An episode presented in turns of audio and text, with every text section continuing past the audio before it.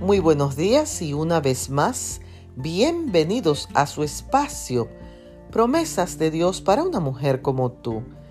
En el Evangelio según San Mateo, el capítulo 5 y el verso 47, leemos, Y si saludáis solo a vuestros hermanos, ¿qué hacéis de más? ¿No hacen lo mismo los paganos? No sé si te ha ocurrido que estás hablando con una amiga. Generalmente en la iglesia ocurre eso. Alguien llega y saluda a la persona con la que estás conversando y a ti te ignora por completo.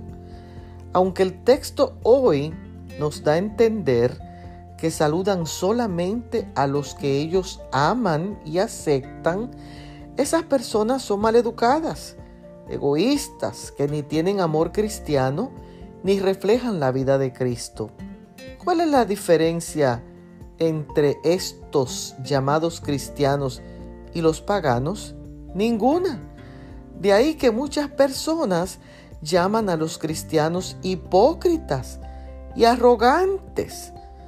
Saludar es señal de respeto, de educación y de cortesía cristiana. Hoy es un buen día para proponernos saludar aún al que no conocemos y aún al que nos hace daño y así poder mostrar el amor de Cristo. Bendiciones.